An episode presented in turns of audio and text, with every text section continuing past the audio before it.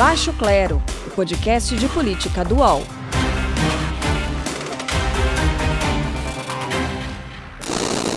Começa agora mais um Baixo Clero, podcast de política do UOL. Eu sou Carla Bigato, conosco, como em todas as semanas, aquelas vozes que você anseia por ouvir dos nossos colunistas, Diogo Schelp. Tudo bem, Diogo? Tudo bem? Como é que estão? Beleza. Maria Carolina Trevisan, também tudo bem, Carol? Tudo jóia, Carla, seguindo aí firme. É, vamos que vamos. E hoje nós vamos apresentar a mais nova integrante do time de colunistas do UOL, não só porque ela passou a integrar a nossa equipe, mas também porque o tema sobre o qual ela escreve tem tudo a ver com um dos principais assuntos discutidos nessa quinta-feira, o STF e suas decisões. Dessa vez, né, as discussões são acerca da liberação ou não de encontros religiosos no meio da pandemia, o que poderia gerar aglomerações. A gente vai falar também sobre esse tema, mas antes um breve histórico dela, jornalista Carolina Brígido, trabalha em coberturas do judiciário desde 2001, acompanhou de perto as transformações da corte nas duas últimas décadas, enquanto grandes discussões eram postas à mesa, como cotas raciais, união homoafetiva, julgamento julgamentos do mensalão, do petrolão e já chegou chegando com uma apuração bombástica que coloca um dos ministros do STF, aliás, o ex-ministro Joaquim Barbosa, na disputa eleitoral de 2022. Carolina Brígido, muito obrigada por participar conosco hoje. Conta, por favor, um pouco mais sobre essa sua apuração. Oi, Carla, boa noite, gente. Então, essa, essa questão do Joaquim Barbosa foi uma coluna que eu escrevi ontem. É, ele está articulando nos bastidores com políticos, ele é filiado ao PSB desde 2018, quando ele cogitou sair candidato a presidente, é, mas ele desistiu. É, lá para abril de 2018, ele tinha uma boa aceitação, ele estava em terceiro, quarto lugar, a depender das pesquisas. Então, assim, ele tinha uma chance boa na disputa, mas por questões pessoais ele resolveu não disputar a eleição. É, em 2022, ele pretende apoiar algum dos candidatos, de preferência da esquerda, ele ainda não sabe se vai continuar afiliado ao PSB ou não, mas ele tem conversado com vários agentes políticos e negociando já o apoio e não descarta, inclusive, apoio à eventual candidatura do Lula. Isso seria, como você disse, bombástico, né? Porque em 2012, como a gente sabe, durante o julgamento do mensalão, o então ministro Joaquim Barbosa ele era relator do processo do mensalão e como relator ele votou pela condenação de, da maioria dos réus. Inclusive, do, na época, o José Dirceu, que foi ministro-chefe da Casa Civil, que era braço direito do Lula, então ele apoiando o Lula numa campanha seria, no mínimo, uma ironia do destino, né? Ah, sem dúvida. Agora a gente pode descartar completamente o nome dele como candidato, né, principal da chapa. A sua apuração aponta para alguma chance disso acontecer? Olha, pela minha apuração, ele não quer ser candidato, não. Assim, é, ele não, não tem a intenção de ser candidato, não tem a intenção de ser vice. Isso nesse momento, claro, né?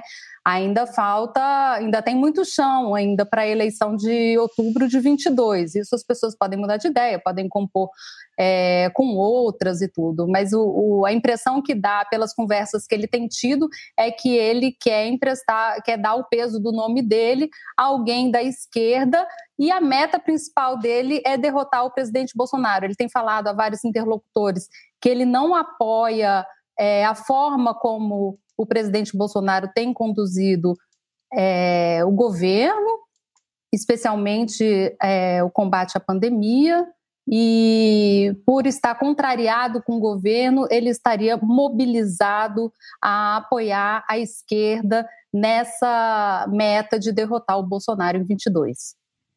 O Diogo Schelp, porque o nome de Joaquim Barbosa não poderia vir forte como a tal da terceira via, né, que as pessoas gostam tanto de, de exaltar e levantar essa possibilidade. O que, que você acha?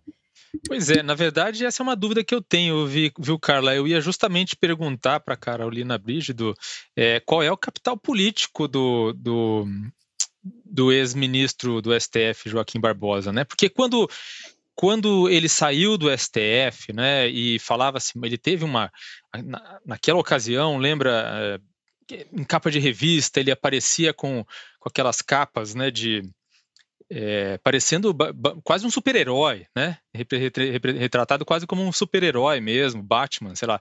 E, e ele tinha, e ele tem um perfil muito interessante, né? Porque assim como o Lula, ele também vem, né, de, de enfim, vem de baixo, vem de uma classe social, conseguiu subir por mérito próprio e tudo mais, e, e é uma pessoa muito admirada.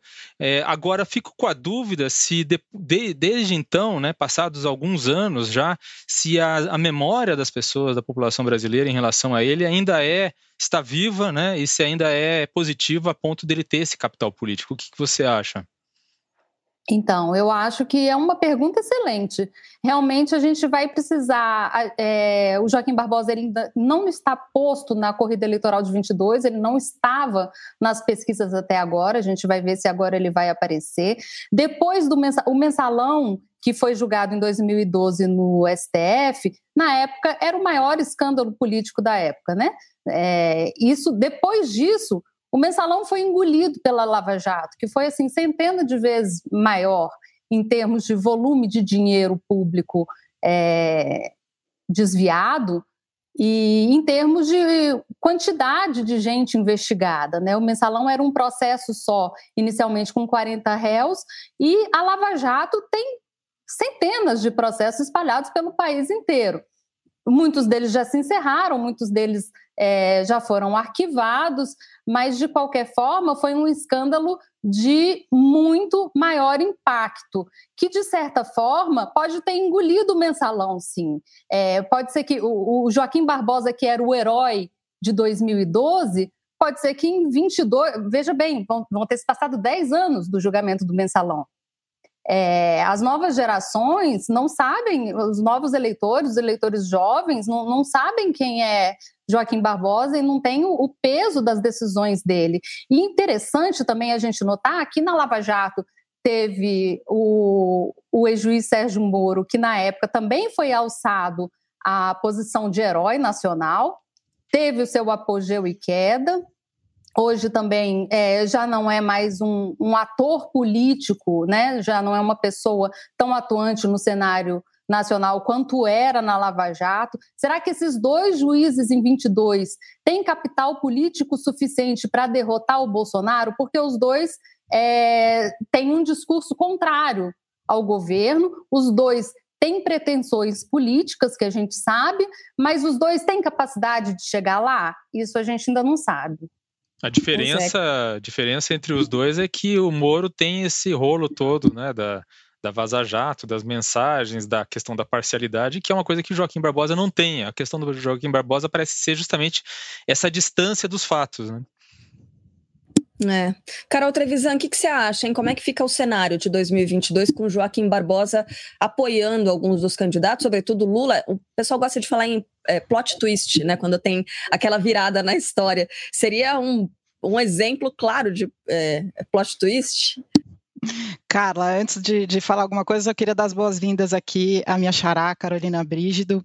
Venha sempre, sempre convidada que está no Baixo Clero. Acho muito legal que a gente tenha a sua presença aqui, Carol.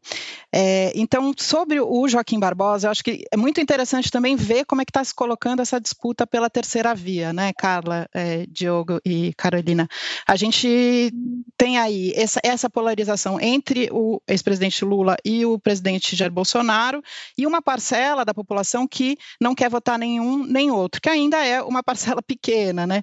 É, que está em disputa.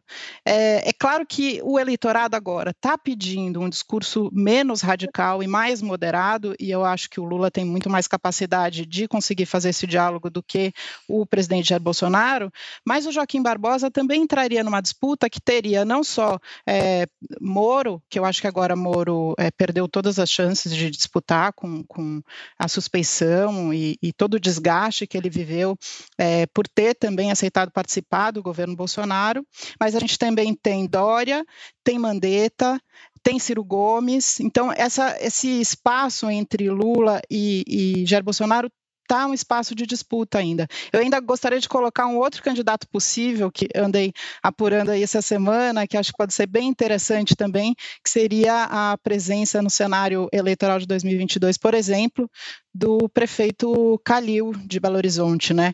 Ele foi um contraponto importante em relação à decisão do, do Nunes Marques eh, no fim de semana e, e ganhou assim essa é, ele ficou conhecido, mais conhecido quando ele se contrapôs ali e peitou a decisão do, do ministro Nunes Marques. Agora a gente precisa entender o que, que importa mais para o candidato, né? Se importa se colocar de maneira coerente na pandemia ou se importa mais agradar o eleitorado evangélico, que é esse que aparentemente Nunes Marques está agradando e Aras e, e, e Mendonça também, né? Não sei se vocês concordam com isso.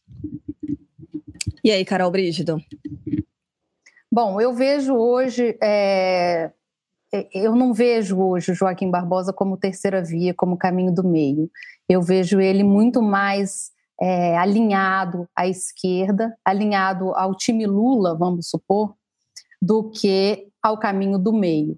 Claro que, assim como Lula, eu acho que o Joaquim Barbosa ele tem a capacidade política de costurar, de, de conversar com, com alianças, de conversar com setores da esquerda, né? Mas eu vejo ele muito mais no extremo Lula do que no extremo do meio. É, vamos ver o que, que, vai acontecer, né? Se ele vai apoiar mesmo, se o, se o, Lula vai sair cabeça de chapa, essas coisas todas a gente ainda não tem essas respostas, mas ele tem conversado bastante com pessoas mais ligadas ao Lula. O Carla, uma, uma, fala, uma fala, coisa Carol, que eu queria colocar em relação uhum. ao Joaquim Barbosa, ainda desculpa te, te cortar, para a Carolina, é o seguinte: o, o, ministro Joaquim Barbosa, naquele momento do mensalão, usou muito a teoria do domínio do fato, né, para falar sobre Lula que será que ele estaria pensando nesse momento? Tem uma curiosidade em relação a isso. Será que ele tem algum arrependimento do que foi aquele momento em relação ao que estamos vivendo hoje, né? em relação ao que se tornou a Lava Jato? Você tem algum, já ouviu ele falar sobre isso alguma vez? Olha, é, eu acho o seguinte, que arrependimento ele não tem não. Ele, ele votou com bastante convicção na época, né, em 2012.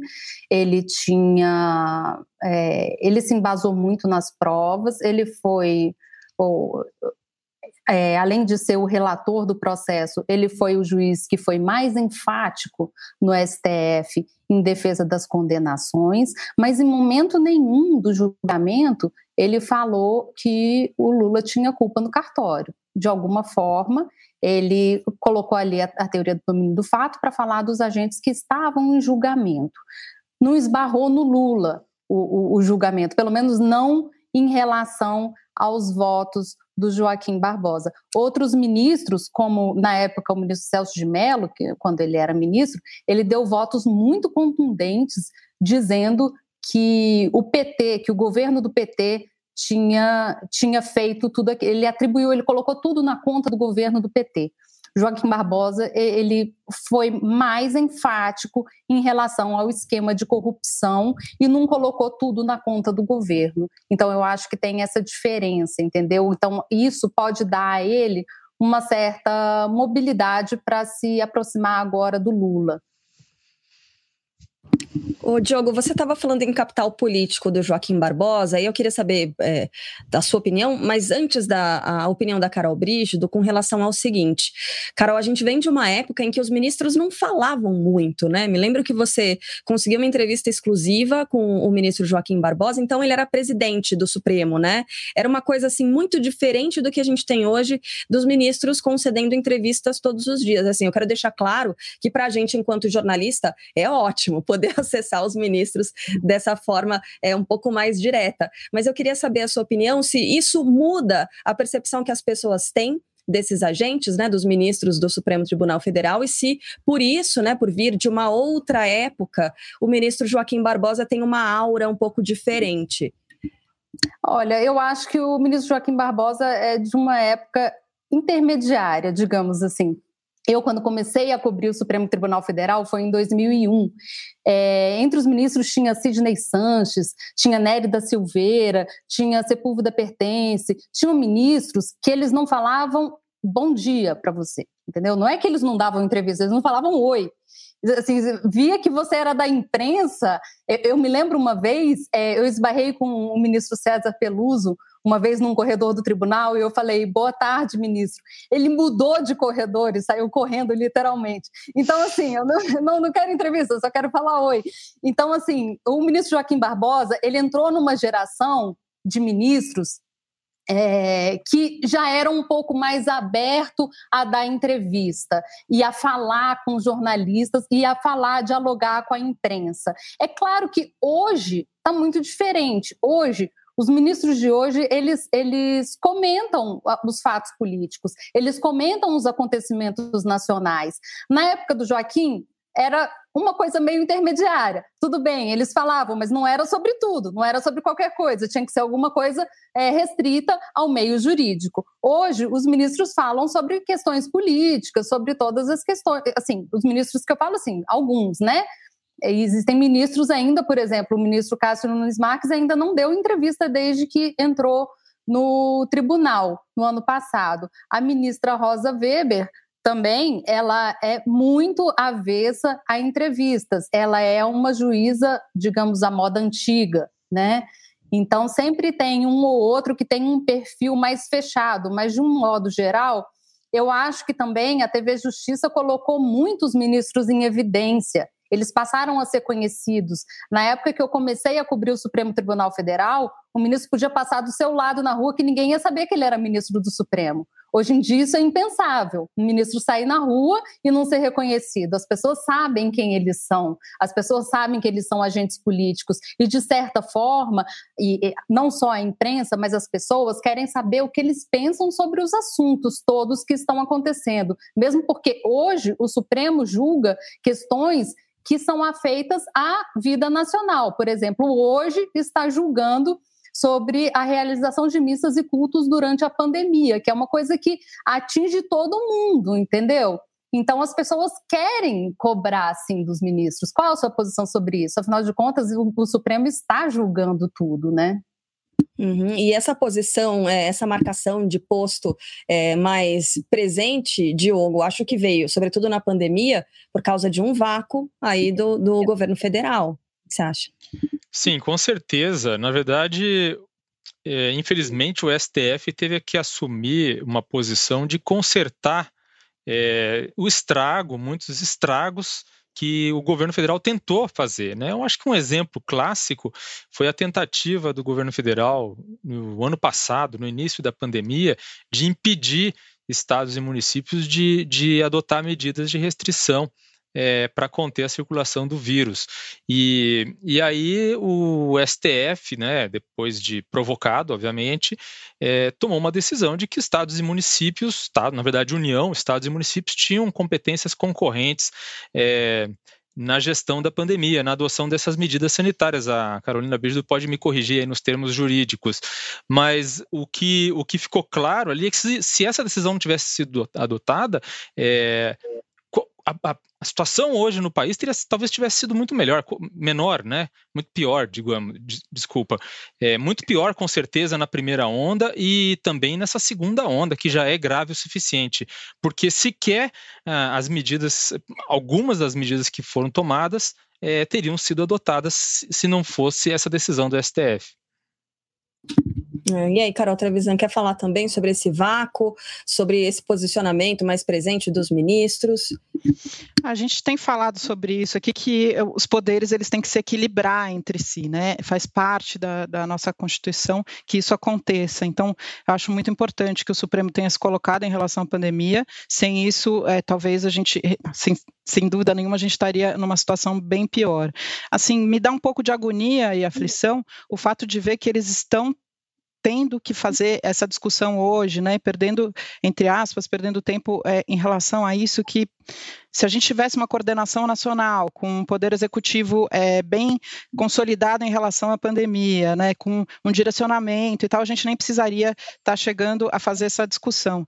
E aí eu queria colocar uma questão, por exemplo, que fica de fora. A gente poderia estar tá, nesse momento discutindo, é, por exemplo, a abertura das escolas, se é o caso ou não é o caso, se isso tem que ser uma decisão individual de cada estado ou de cada município, porque o fato de, por exemplo, as crianças estarem fora da escola é uma questão muito preocupante. A gente está vendo hoje comovidos, né, o caso do menino Henri, que foi assassinado em casa, é, e, e e não sei, de repente, se essa criança estivesse na escola, se ele estivesse frequentando a escola, a escola é um lugar que uma porta de entrada para denúncia de maus tratos, para denúncia de abuso contra criança e adolescente. Então, a escola precisa abrir muitas vezes, porque tem crianças que estão em situação de vulnerabilidade, não só nesse caso, mas também no caso de, por exemplo, passar fome, que é outra questão que a gente está nesse momento enfrentando. Mas para falar assim de, de, do Supremo Tribunal Federal tá aí nos holofotes, tem um lado que é bom, é importante para nós jornalistas, é excelente que a gente consiga se aproximar e conversar com os ministros, por outro lado, tem espetacularização que muitas vezes pode subir a cabeça, né? Então, um equilíbrio, um bom senso seria bem importante, Carla. É, a gente está acompanhando aqui nas outras telas, né? Porque Hoje em dia tem que ser assim, tem que ser multitela. A votação é a favor da manutenção de decretos estaduais e municipais que proíbem a realização de missas e cultos presenciais durante a pandemia. Placar de momento: cinco votos uh, favoráveis à manutenção desses decretos estaduais e municipais, quer dizer, contra a abertura de igrejas e templos, e dois votos favoráveis à liberação desses encontros presenciais. O dia começou com o voto do, aliás, mais uma vez a fala né, do, do ministro Nunes Marques. Ontem tivemos o ministro Gilmar Mendes eh, se colocando contrário a essa abertura, e hoje o ministro Nunes Marques eh, se colocando favoravelmente à abertura, mas usando, né, Carol Brígido, eh, alguns argumentos ali que, enfim, já foram contestados, como a, a liberação, a liberdade da expressão da fé, quando na verdade não é exatamente isso que está sendo discutido, né? Você acompanhou esse voto, queria te ouvir um pouco mais sobre as suas impressões a respeito do ministro Nunes, Cássio ou Nunes Marcos, como ele gosta de ser chamado, né? Então, é, o voto dele foi esperado, né? Porque ele já tinha uma decisão monocrática, é, uma decisão individual determinando, determinando não, permitindo que as igrejas e os templos fossem abertos durante a pandemia. Então, no voto de hoje, ele reclamou um pouco que as pessoas estavam chamando ele, inclusive, de genocida, de negacionista, e falou assim: ah, que hoje em dia quem defende o direito individual é chamado de negacionista. E bateu muito nessa tecla de que é um direito individual e é uma garantia é, a liberdade de credo que está contida na Constituição Federal é, é uma garantia do cidadão e que a Constituição não tolera o fechamento total dessas igrejas, justamente com base nessa liberdade de credo que a Constituição garante. Ele até é, chegou a dizer que a decisão dele não liberou totalmente, criou uma série de de requisitos para as pessoas frequentarem os templos e as igrejas, que seria a quantidade mínima de pessoas, e é, digo, a quantidade máxima de pessoas, uso de máscara de proteção, uso de álcool, essas coisas todas. Mas assim, é, essa é uma coisa bem complicada de se, de se aferir, né? Na, a gente viu na, as imagens do fim de semana na Páscoa, tinha vários cultos lotados, então, assim, é muito difícil, porque quem que, depois de uma decisão de um ministro do Supremo Tribunal Federal dizendo que você pode sim ir para a igreja, qual igreja que vai fechar a porta para um fiel, entende? E aí o ministro Nunes Marques também disse que ele falou assim: existe uma diferença grande entre mandar abrir as igrejas e determinar que não se feche. E ele explicou que a decisão dele foi determinando que não se feche. Eu, sinceramente, acho que é uma linha muito tênue, né? Porque na prática acaba sendo a mesma coisa. É, Carla, eu não acho é... uma diferença assim tão grande, não. Ô, Diogo, sabe o que eu queria te uhum. perguntar? Que o ministro também ele diz em determinado momento que ah, quem é contrário à abertura da, do, dos templos, das igrejas, basta não ir. Não é exatamente assim, né? Porque a pandemia ela acaba atingindo as pessoas ainda que elas se mantenham um pouco mais restritas. Pois é, exatamente esse ponto que eu queria abordar. Quer dizer, é, esse discurso, essa, essa, essa argumentação do Cássio Nunes Marques, que ele faz de que isso diz respeito à liberdade individual, é, o argumento que o Bolsonaro, em torno dele, fazem é, para é, ser contra todo tipo de restrição é, na pandemia, né? Toda vez que tem uma restrição, um toque de recolher da, das 8 às 6 da manhã, ou qualquer coisa do tipo, fechamento de bares, é, qualquer medida de restrição de circulação das pessoas para evitar o contato social e evitar, portanto, a contaminação, é criticada pelo presidente Bolsonaro e pelo seu entorno como sendo uma violação dos direitos individuais. Né? Só que aí é, esse argumento exclui totalmente é, a necessidade de se pensar no coletivo numa situação como uma pandemia. É óbvio que a pandemia ela é agravada quando as pessoas podem andar, cir circular livremente, se encontrar livremente, se aglomerar, fazer encontros, reuniões, festas, né? E, e é preciso pensar no coletivo. Quando você é, impede que se feche, quer dizer, que se abra uh, os cultos, você está evitando uh, o, contar, o contato entre essas pessoas, evitando que o vírus circule mais e protegendo pessoas que não vão aos cultos também né? Porque você, essas pessoas que vão aos cultos, se elas se contaminarem lá, elas vão sair dali, se encontrar com outras pessoas, levar os vírus, o vírus para outros lugares. É evidente que, que essa, essa é a maneira de pensar no coletivo. E essa ideia de que é uma violação da liberdade religiosa também não faz sentido, porque é, não é não é algo é, definitivo, quer dizer, é uma coisa temporária, questão de semanas de fechamento, né? Então, como é que você vai argumentar que a liberdade religiosa da pessoa está ameaçada porque ela foi impedida durante duas semanas de ir no culto religioso, sendo que ela não é impedida de, de manifestar a religiosidade dela em outras instâncias? Então, é, na verdade, é uma cortina de fumaça é, que foi colocada, né? Que foi lançada aí no colo do STF. É, na minha opinião, até o governo vai se aproveitar disso depois, caso é, se confirme esse placar que está que a gente está vendo até agora de é, manutenção desses de decretos, né, do direito dos estados e municípios de manter escola, é, os, os, cultos fechados, é, vai, isso vai ser usado certamente pelo governo federal, pelo governo Bolsonaro, para usar a narrativa de que, mais uma vez, o STF não está respeitando os princípios constitucionais e, mais uma vez, está indo contra a liberdade do povo. Eu queria perguntar para Carol Trevisan justamente essa questão das narrativas. É, quem entrou, quem provocou o STF a esse respeito foi a Associação Nacional dos Juristas Evangélicos. Tudo bem que também já está sendo questionada a legitimidade de essa associação né, provocar o STF, se tem legitimidade ou não de fazer essa, essa provocação.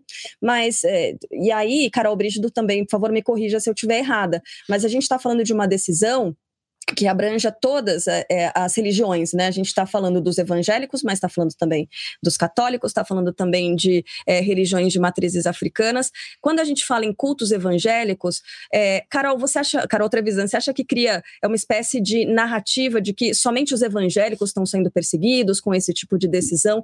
É também uma tentativa de moldar aí o discurso e moldar a realidade, a percepção das pessoas sobre o que está acontecendo? Carla, eu acho que é muito mais uma tentativa de responder à base bolsonarista, que é composta pelo, por, em grande maioria é, por evangélicos. Né? Se a gente for ver, mais ou menos 30% do eleitorado é evangélico. Isso está em disputa. A popularidade do presidente Bolsonaro vem caindo, como mostrou a pesquisa XP essa semana, ele atingiu 48%, é, 48% né, é, de desaprovação. E aí está sobrando mesmo esses é, eleitores mais evangélicos evangélicos e mais radicais. Então, eu creio que é muito mais uma, uma tentativa de, de agradar essas pessoas, esse núcleo duro do bolsonarismo, mas sim, eu acho que a partir desse momento os filhos do Bolsonaro estão usando essa narrativa, têm falado isso, falaram isso o fim de semana inteiro, provocando os governadores o final de semana inteiro, sendo desrespeitosos, inclusive com a imprensa, inclusive com as prostitutas, porque associaram a imprensa e prostitutas como se isso fosse uma coisa ruim, né, sendo que é, é, é todo um moralismo que está por trás dessa ideologia bolsonarista bolsonarista, como sempre, e de, de fato eles vão usar isso como eles já estão usando. E aí, o que está me parecendo, e que eu acho que pode ser interessante para a gente observar nos os próximos passos, é o seguinte, né? Bolsonaro então coloca um novo ministro da Saúde, o Queiroga, à frente, para fazer algumas negociações que, é, num primeiro olhar, elas são negociações que mudam a, a coordenação do, do Palácio do Planalto em relação à pandemia, mas que, no fundo, os outros ministros mais ligados à ideologia bolsonarista estão radicalizando mais. Então o Queiroga fica aqui na frente, como se tivesse, ah, agora sim, o Bolsonaro está tendo bom senso e tal, enquanto os outros estão radicalizando mais, né? Se você vê a própria Damares assim é, é, tem feito muito mais a fala da família, tem feito é, ontem, por exemplo, ela, ela, repudiou o relatório da Anistia Internacional, que é um relatório super respeitado no mundo inteiro na área dos direitos humanos, porque a Anistia faz críticas ao Brasil e aí é, o Ministério repudia esse relatório de uma organização tão importante. Então, eu acho que está tendo essa reorganização e, de fato, isso vai ser usado, sim, Carla. Carol Brígido, você falou sobre esse voto de hoje do ministro Nunes Marques, é Mari... Nunes Marques, é, tá certo. é Nunes aqui. Marques o, o, nome. É Nunes Marques, é. Prefere ser chamado, isso. Que ele, que ele adotou, isso aí. Você estava falando sobre essa previsibilidade, a gente sabia que ele ia votar dessa forma, mas se esperava que seria um placar que ninguém acompanharia, né, o voto dele, e a gente tem esse placar agora de 5 a 2. Ministro Dias Toffoli não explicou muito bem a decisão, mas acabou acompanhando o ministro Nunes Marques. É, dava a entender ou enfim, até no, no, começo dessa semana, a gente tinha uma percepção de que o ministro Nunes Marques talvez ficaria um pouco isolado, né, no, dentro do Supremo, é, com muitas vezes decisões divergentes dos outros ministros. Queria saber da sua percepção agora que ele conseguiu mais um voto para é, é, nessa questão e também saber se o ministro do Supremo, quando está isolado, isso interfere alguma coisa na atuação dele, porque ele acaba tendo no fim das contas, o mesmo poder que o ministro que tem, é, que acompanha a maioria dos votos, né? Ele continua tendo a caneta pesada na mão. Sim, quando o ministro Nunes Marques ele deu essa decisão sozinho, ele deu essa decisão monocrática no sábado, é, ele, ele não foi ingênuo. Ele sabia que a maioria da corte votaria contra ele numa decisão de, de plenário. Mas qual foi o cálculo que ele fez? Ele queria garantir a Páscoa. Ele queria garantir que a, as igrejas e os templos estivessem abertos na Páscoa. E nesse sentido ele saiu vitorioso. Porque realmente não teve uma a decisão do ministro Gilmar, veio depois só em relação ao estado de São Paulo e foi na segunda-feira. Então, nesse sentido, ele foi vitorioso. Agora, pessoas, é, o ministro Nunes Marques ele ainda não deu entrevista para ninguém. Agora, pessoas próximas do ministro Nunes Marques e outros ministros também que conversam com ele dizem que ele é casca grossa. O que é um ministro casca grossa? É aquele ministro que não se importa de ficar vencido. Aquele ministro que pode ficar só. O ministro Marco Aurélio, por exemplo, é um bom exemplo de ministro casca grossa. Ele pode discordar de todo mundo e ele não se importa. Ele mantém a posição dele.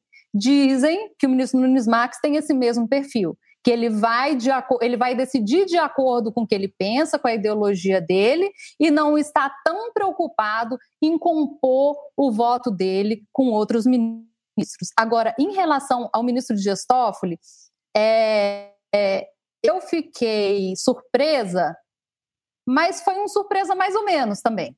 Por quê? É bom a gente lembrar que o ministro Dias Toffoli é o, hoje junto com o ministro Gilmar Mendes, o principal interlocutor do Supremo perante o governo federal. Isso não é uma informação de se jogar fora. O ministro Dias Toffoli conversa muito com o presidente Bolsonaro. O ministro Dias Toffoli tinha uma relação de amizade prévia com o presidente Bolsonaro antes do ministro Dias Toffoli ser presidente do Supremo, assumir em, 18, e antes do, do presidente Bolsonaro ganhar a eleição. Porque quando o Toffoli ele era é, advogado lá na Câmara, ele conversava muito com o Bolsonaro. Ele, eles, eles tinham uma relação próxima. E hoje eles continuam tendo essa relação próxima. Eu me lembro sempre daquela foto do ano passado do, do presidente Bolsonaro chegando na casa do Dias Toffoli e sendo recebido com um abraço efusivo. Eu acho que a relação deles é, é isso, entendeu? Então eu não tenho dúvida de que o ministro Dias Toffoli, é, esse voto dele é um aceno para o governo, é um aceno de que ali ele encontra, o, o governo Bolsonaro encontra apoio.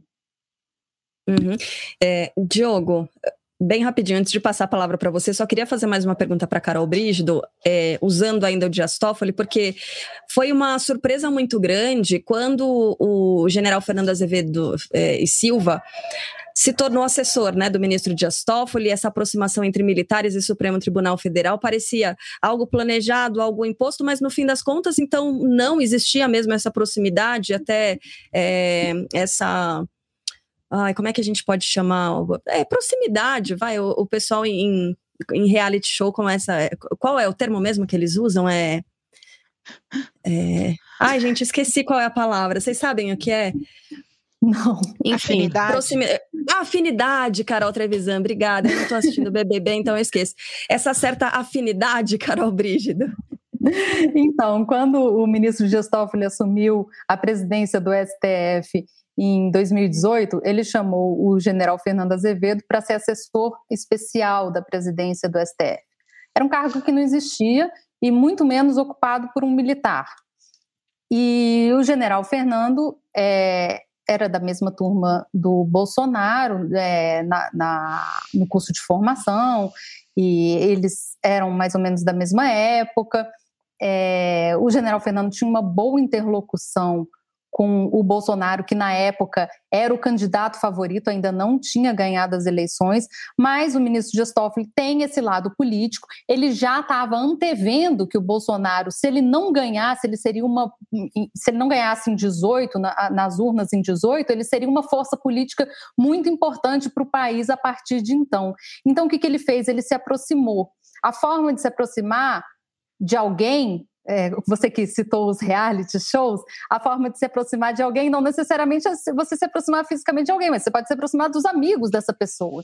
Então, assim, como o presidente Bolsonaro, na época, o candidato Bolsonaro, estava dialogando muito com o, os militares e o general Fernando era uma interlocução possível, ele se aproximou desse amigo, né, digamos assim, para poder fazer essa ponte. E durante a gestão do ministro Dias Toffoli no STF, muitas vezes o diálogo entre o Supremo e o Executivo era feito por intermédio do general Fernando Sim. Diogo, falando em afinidade, tem uma cadeira nova né, no STF que vai ser liberada daqui a pouquinho, com a aposentadoria do ministro Marco Aurélio Mello. E aí tem uma disputa acirrada por ganhar a simpatia né, do presidente da República, que é o líder, para quem é que ele vai dar o anjo, né? Já que a gente está falando de reality. Augusto Aras ou André Mendonça. A gente teve nesses. Quando é que foi ontem, anteontem também, algumas falas aí um tanto efusivas né, nessa busca por mais afinidade com o presidente da República. O que, que você acha dessa disputa? Pois é, Carla, você sabe que eu, na minha carreira de jornalista, eu passei muito tempo cobrindo política internacional, né? Então fiz muita reportagem sobre, no período que foi no auge ali dos pós 11 de setembro, a questão toda de fundamentalismo islâmico, terrorismo islâmico, conversei, entrevistei muitos especialistas sobre, sobre o assunto, entrevistei terrorista, entrevistei fundamentalista, e, e uma das coisas que, que se sabe é, sobre o fundamentalismo religioso é que existe uma espécie de concurso, né? um, tipo um concurso de beleza, de quem é o mais puro, quem é o mais é, fiel às origens, aos princípios religiosos mais puros, né? E o que, o que a gente viu é, nas apreciações lá do, do Mendonça e do André Mendonça e do Augusto Aras me pareceu muito esse concurso de religiosidade, sabe? Um tentando ser mais é, fundamentalista que o outro, é, colocando a religião acima da leitura da Constituição. Né? Eles usavam, citavam a Bíblia, citavam, é, faziam, né, é, um discurso de praticamente de pastor ou padre, né, um sermão praticamente. Então, é, isso é completamente é, desnecessário, né, inadequado para um, um momento como esse. Você, o que é preciso discutir ali é a letra, é a letra fria da Constituição brasileira, não é ficar apelando para a questão emocional, passional da religiosidade das pessoas. É isso o que se faz em países fundamentalistas. Né? É uma confusão absoluta entre a lei dos homens e a lei é, religiosa, sem querer dizer qual que é mais importante, mas é uma questão de que ali o que se discute no STF é a lei dos homens, é a Constituição, é a lei máxima do país. Bom, agora a gente acompanha ainda na outra tela né, a, a votação a respeito da liberação ou não dos cultos, das é, reuniões presenciais, e se formou maioria, né? Maioria para é, não autorizar a abertura das igrejas. A ministra Carmen Lúcia acabou de votar também, então a gente tem esse placar de 6 a 2, é, se formando essa maioria, mas só para chamar aqui a palavra de quem acompanha sempre essas é, votações no, no Supremo Tribunal Federal ainda existe a possibilidade de que os ministros mudem os votos, mas é muito difícil disso acontecer, né, Carol Brígido? Olha, num julgamento como esse, em que as posições são muito claras desde muito antes de começar o julgamento, eu diria que é praticamente impossível esse, essa maioria se reverter nesse momento, sabe? É, e eu acho sim, como é, disse o Diogo, o, o Supremo vai ser chamado de herege, vai ser excomungado, o governo vai se valer dessa decisão, sim, para dizer que, que o Supremo é o demônio, que essa narrativa toda, né, que, que acompanham as decisões do Supremo depois. Foi, foi da mesma forma quando, assim, existe uma certa é, necessidade de deturpação de decisões do Supremo Tribunal Federal, igual como foi na época em que o Supremo, no ano passado, decidiu que estados e municípios também tinham a capacidade e o poder de decidir sobre é, medidas para conter a pandemia junto com a União. E o presidente Bolsonaro se aproximou, se apropriou dessa decisão para dizer que o Supremo tinha proibido o governo federal de agir. Então, eu apostaria que agora a narrativa do governo vai ser o Supremo Tribunal Federal proíbe as pessoas de acreditarem em Deus. Ô, Carol Trevisan, vamos falar de judicialização ainda, mas num outro, é, puxando um outro tema, que é a possibilidade de as empresas privadas comprarem vacinas, né, para os seus funcionários e também para os parentes próximos. A gente já teve primeiro uma decisão do Tribunal Regional Federal da segunda região, é isso, é TRF 2, liberando a compra por empresários de Campinas no interior paulista, e aí na sequência veio o TRF 1 proibindo essa compra, derrubando essa primeira decisão. Não chegou no Supremo ainda, mas é, a gente imagina né, que isso possa continuar caminhando. Essas discussões, elas seguem e é, queria saber da, da, sua opinião, Carol, a respeito de, dessa é, compra de vacinas pelas empresas privadas e o porquê dessa judicialização, né? Também tem a ver com aquele vácuo na política que a gente estava falando? É, Carla, na hora em que se politiza o judiciário, esse, e aí o contrário também funciona, dá uma bagunça, né? Eu, na a minha opinião em relação às vacinas compradas pelo setor privado é de que isso não poderia acontecer no momento em que não há oferta de vacinas no mundo para se comprar. Então, eu não vejo a menor possibilidade disso acontecer e ser justo, né, para falar de justiça. Agora, eu gostaria de perguntar uma coisa para a nossa convidada antes que acabe o programa, que eu acho bem importante. É, talvez o Supremo tenha algumas vezes é, sentido a pressão das ruas, né? O sentido a pressão da opinião pública para tomar algumas decisões. E uma decisão muito importante que vai acontecer no plenário, é, confirmando ou não a decisão do Faquin em relação a anular o processo do ex-presidente Lula, né? Tem alguns processos que já é, foram encaminhados e outros não. Eu queria perguntar para a Carolina se o que, que ela acha que vai acontecer e se e como é que estão andando esses processos, né? O que, que é a expectativa do dia 14 sobre a decisão do Faquin em relação ao processo do, do Lula. Olha, é, a decisão do ministro Faquin, ela impactou em quatro processos contra o ex-presidente Lula, que é o caso do sítio, é o caso do triplex e são dois processos referentes ao Instituto Lula. Esses processos é, dois deles só foram. É, o ministro Fachin mandou eles serem interrompidos, as investigações serem interrompidas agora, porque a 13ª Vara de Curitiba não era o foro adequado para processar e julgar esses casos. Essa decisão completa hoje um mês, e um mês depois, dois desses processos foram enviados para a primeira instância da Justiça Federal em Brasília, como determinou o ministro Faquim. Outros dois continuam nas suas instâncias de origem. Então, agora no dia 14, o Supremo vai decidir se mantém ou não essa decisão do ministro Faquim. Pelo que eu tenho apurado em conversas com ministros do Supremo Tribunal Federal, a tendência é que eles mantenham o que o ministro Faquim decidiu. É, e dessa forma, os processos continuariam paralisados e teriam mesmo que ser encaminhados a Brasília. Pelo que eu apurei também, esses processos ainda não foram totalmente enviados para Brasília, porque alguns juízes acham que eles estão querendo esperar primeiro a decisão do plenário, do Supremo, para não correr o risco de enviar esses processos para Brasília, depois o Supremo é, decidir de forma diferente que o Faquin tinha decidido, e aí os processos terem que voltar. Então, por isso que está tendo essa prudência, um, um certo freio de arrumação. De qualquer forma, é, é, muito pouco, mesmo esses processos que já estão em Brasília, é muito difícil ter o andamento agora nessas investigações. Por quê? Porque na decisão do ministro Fachin de um mês atrás, ele deu a entender que as provas obtidas nas instâncias originais poderiam ser reaproveitadas pela Justiça Federal de Brasília, a depender das provas. Só que existem ministros do Supremo que discordam disso. Isso ainda vai ser decidido no plenário. Então, o plenário ainda vai decidir se as provas podem ou não ser aproveitadas. Isso vai ser um X da questão, vai ser um ponto muito importante desse julgamento. Se não forem aproveitadas, recomeça.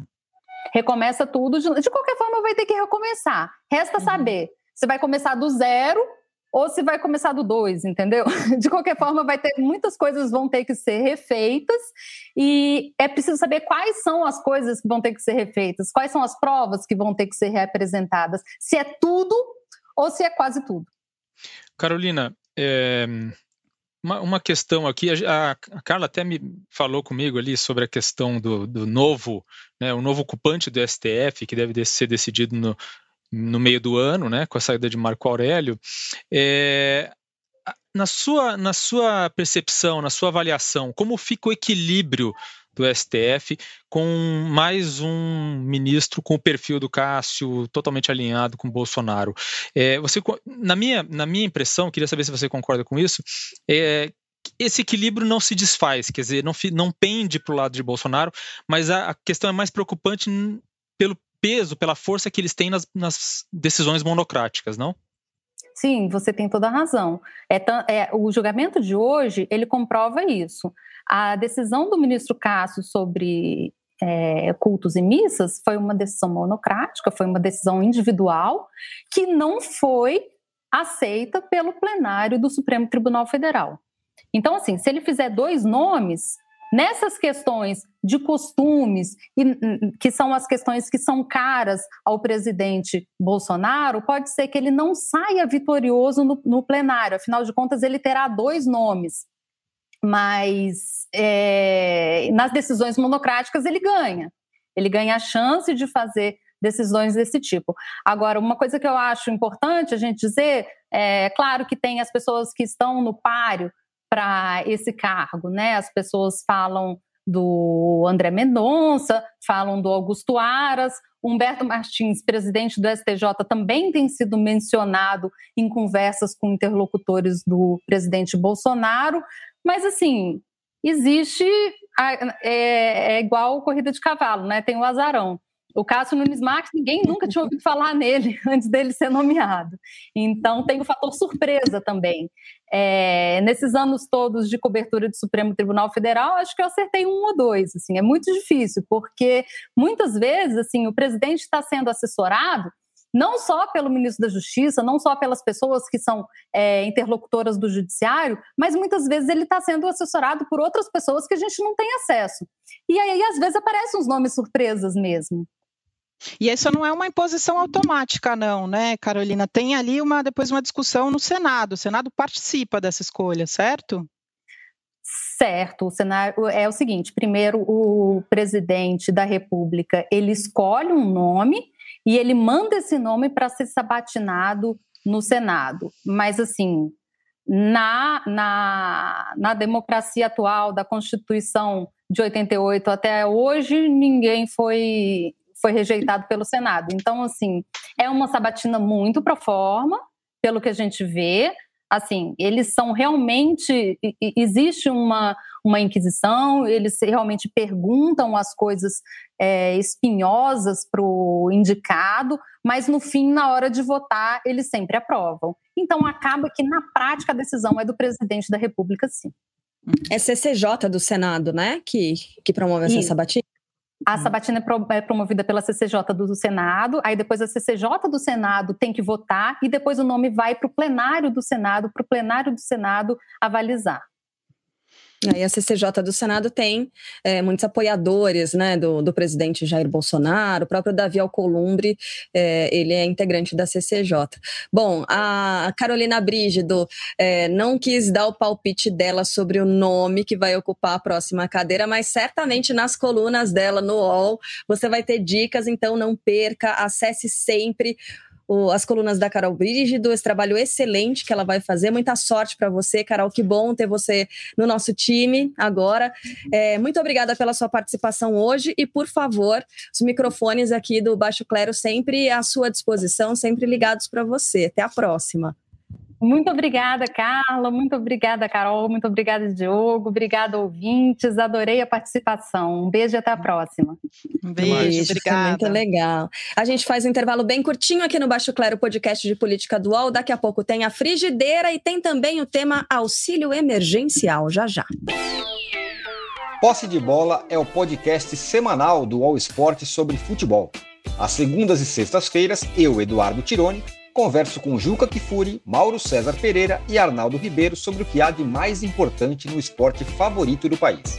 Você pode ouvir o Posse de Bola e outros programas do UOL em uol.com.br/podcasts, no YouTube e também nas principais plataformas de distribuição de podcasts. Segundo bloco do nosso Baixo Claro podcast de política do UOL, Carol Trevisan, essa semana escreveu sobre o auxílio emergencial, o valor muito mais baixo do que pago né, na primeira é, na, primeira leva aí do auxílio. Queria saber da sua opinião, o que é que é, promove um auxílio como esse? Carla, é bem preocupante, né? Esse auxílio, assim, que bom que existe um auxílio, em primeiro lugar, isso é muito importante, mas demorou para sair essa decisão. Teve gente que ficou muito mais vulnerável, só que esse valor e, ne, e da maneira como está sendo feita é problemático. Por quê? Primeiro que a inflação aumentou muito, né? Então, o mesmo dinheiro não compra o mesmo alimento. E aí a gente tem um valor muito mais reduzido. Além disso, a gente tem o fator pandemia que deixou as pessoas mais desempregadas e sem em muitos lares sem o seu, sua âncora, né? A pessoa que está à frente da família ali trabalhando. O que, que isso provoca? Provoca uma reorganização nas famílias. Então, é, se antes era a mãe que estava saindo para trabalhar e as crianças estavam na escola recebendo é, Bolsa Família e atendidas por um programa social, né? Por uma política social, agora nesse momento talvez não exista mais a mãe ou o pai, né? E aí o que acontece? O jovem tem que ocupar esse espaço. E aí o que acontece com ele? Ele sai da escola. E o, o menino que não termina o, o ensino médio, ele está fadado à vulnerabilidade por muito tempo. A outra questão que também é problemática de como foi feito esse auxílio emergencial é o fato de que ele foi baseado muito mais no, no, nas informações que estavam na Caixa Econômica Federal e muito menos num, numa tecnologia social que a gente tem no Brasil, que é de importância internacional, que foi copiado por outros países, né, que foi feito, é muito importante mesmo, que é o cadastro único. Dentro do cadastro único tem vários itens, tem mais de 100 itens relacionados às famílias, a, a, como as famílias estão nesse momento. Então, por exemplo, você vai clicando lá e você sabe se, a, se as crianças daquela família estão indo na escola, se elas estão frequentando o médico, como é que está uh, o trabalho daquela família. Então, é, né, mesmo no trabalho informal, nesse momento não tem trabalho informal, que foi sempre assim que o país saiu das crises, né, das crises sociais, principalmente. Então, a gente está pegando uma segunda onda, num momento de mais vulnerabilidade das pessoas, numa, num desmantelamento das famílias, né, de mais vulnerabilidade ainda, com os jovens não conseguindo se formar, muitos deles, uma evasão escolar recorde, sem os ministérios se falarem. Então, você não vê, por exemplo, o, o ministro do, é, da Educação conversando com o ministro da Cidadania, conversando com a economia. Isso tudo foi feito na economia sem esse diálogo todo que seria muito necessário nesse momento para garantir que as pessoas não passem fome, né, que é o extremo da extrema pobreza. Então, minha avaliação sobre o auxílio é essa, é muito preocupante. Daqui quatro meses a gente vai ver as pessoas numa situação ainda pior. Bom, a Carol está falando de aumento da desigualdade, né, com essa distribuição do auxílio, e a gente também pode é, falar sobre esse tema, Diogo, com a possibilidade de as empresas privadas comprarem vacinas, né, para os seus funcionários, porque isso acaba é, deixando para trás o grupo que deveria ser o prioritário e dando mais chance para as empresas que são maiores, têm mais dinheiro e mais possibilidade de negociar essas vacinas. Queria saber da sua opinião a esse respeito. Será que vinga essa ideia? Pois é, Carla, essa já foi aprovado na Câmara, né? Vai ser discutido no Senado essa, essa possibilidade das empresas privadas comprarem vacina diretamente e é, imunizar seus funcionários e depois doar é, a mesma quantidade é, para o SUS. À primeira vista, parece lógico né, que isso possa ajudar a vacinação é, como um todo da população. Né? Afinal das contas, uma parte das vacinas compradas iriam para o SUS e já haveria ali é, brasileiros sendo vacinados. É, mas isso tem vários problemas nessa, nessa, nesse projeto de lei. Né?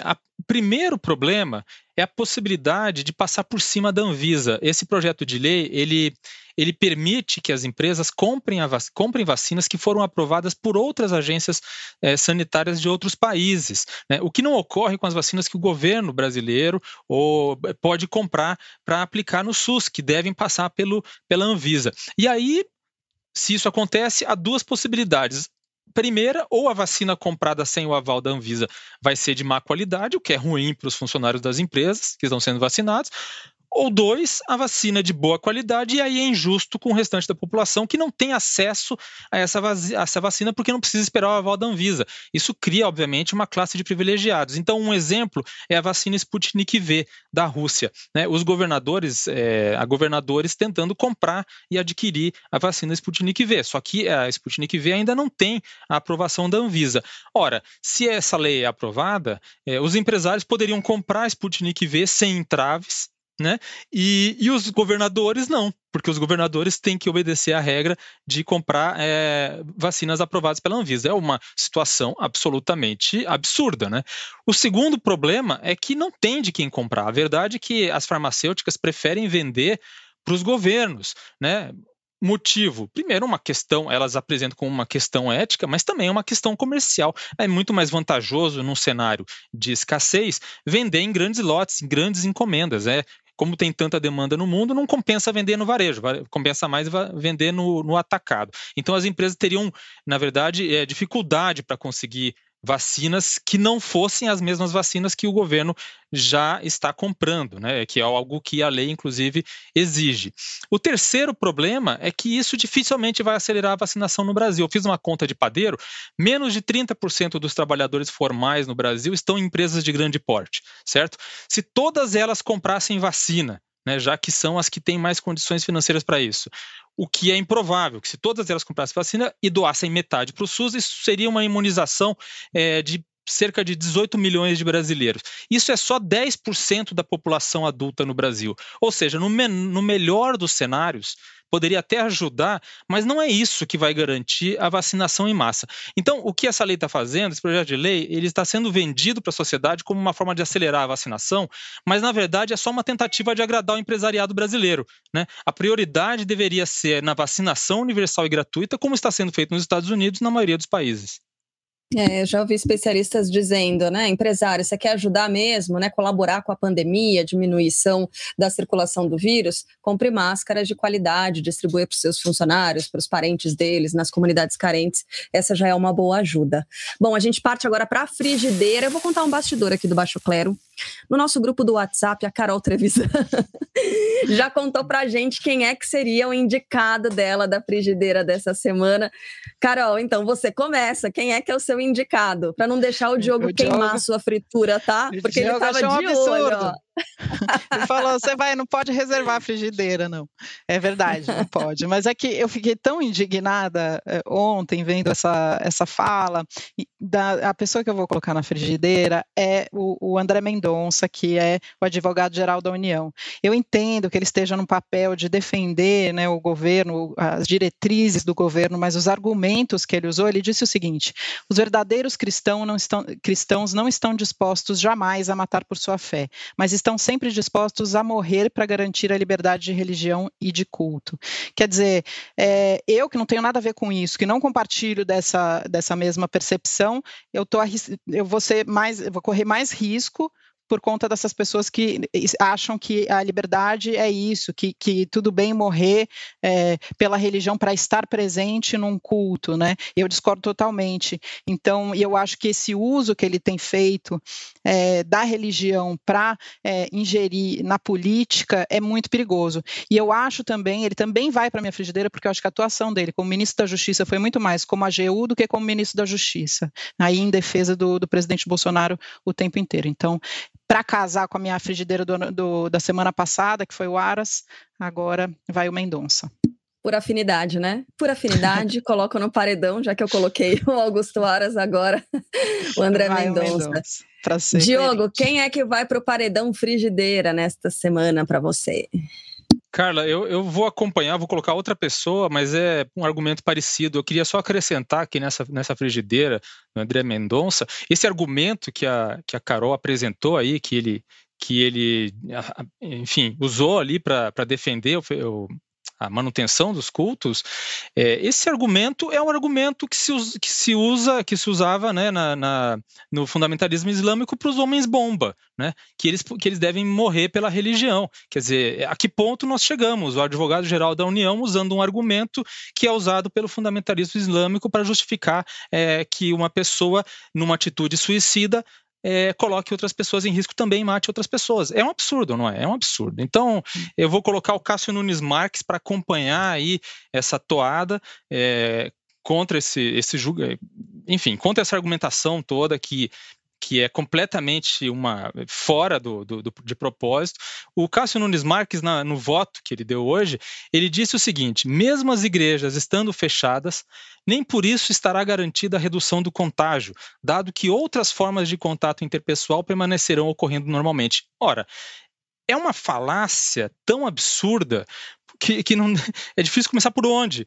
Quer dizer, é óbvio que sempre vai ter circunstâncias em que as pessoas estarão correndo o risco de contágio. O que a política pública tenta fazer é justamente reduzir as chances, reduzir as circunstâncias em que haja risco de contágio e dessa forma reduzir a circulação do vírus. É impossível manter 100% das pessoas trancadas em casa é, durante um tempo necessário para que o vírus pare de circular, mas você tenta se restringir ao máximo. Então é absolutamente uma falácia o que o, o que o, o, ministro Cássio Nunes Marques fez. Né? É óbvio que é preciso estabelecer prioridades. A prioridade deve ser farmácias, é, hospitais, que as pessoas que tenham que ir para os hospitais para os serviços essenciais é, possam se locomover e prestar esses serviços que são essenciais é, para que as pessoas continuem vivendo, continuem podendo comer e assim por diante. É, então é absolutamente uma falácia e esse argumento serviria para qualquer coisa, serviria para dizer não se pode fazer qualquer restrição e é exatamente isso que o governo federal quer. Carla, Ele vai te pra... chamar de herege, hein, Diogo Schelp? Muito cuidado, muito cuidado, brincadeira. Só Fala, Carol para poder comentar a, a frigideira do, do, Diogo, que eu concordo, é, por mais durão que ele seja, né, Diogo, cara, acho que ele vai ficar marcado por isso, porque essa pandemia vai ficar marcada na nossa história, essas mortes todas vão ficar marcadas, e os 26 anos que ele tem pela frente, é, isso vai ser lembrado na biografia dele. Vai ser lembrado, mas como diz o outro, é tanto plot twist nessa vida que vai saber, né? O que a gente tem pela frente.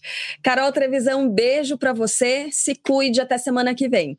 Beijo, querida. Um beijo, Diogo. Tchau, pessoal. Beijo. Tchau a todos. Diogo, um beijo, saúde, se cuide também. Lembrando que a gente continua na pandemia nos piores dias. Nessa semana a gente bateu recorde de mortes, mais de 4 mil mortes, né? Superamos, passamos pelos 3 mil como um foguete, como o próprio Miguel Nicoleles disse aqui no Baixo Clero. Infelizmente, a projeção dele estava certa. Então, fica mais uma vez a nossa recomendação aqui para você que está acompanhando o Baixo Clero. Se cuide, tome todos os cuidados, cuide da sua família, para que a gente se encontre novamente aqui na semana que vem. Um beijo, até lá. Até mais. Até. Baixo Clero tem a apresentação de Carla Bigato, Maria Carolina Trevisan e Diogo Schelp.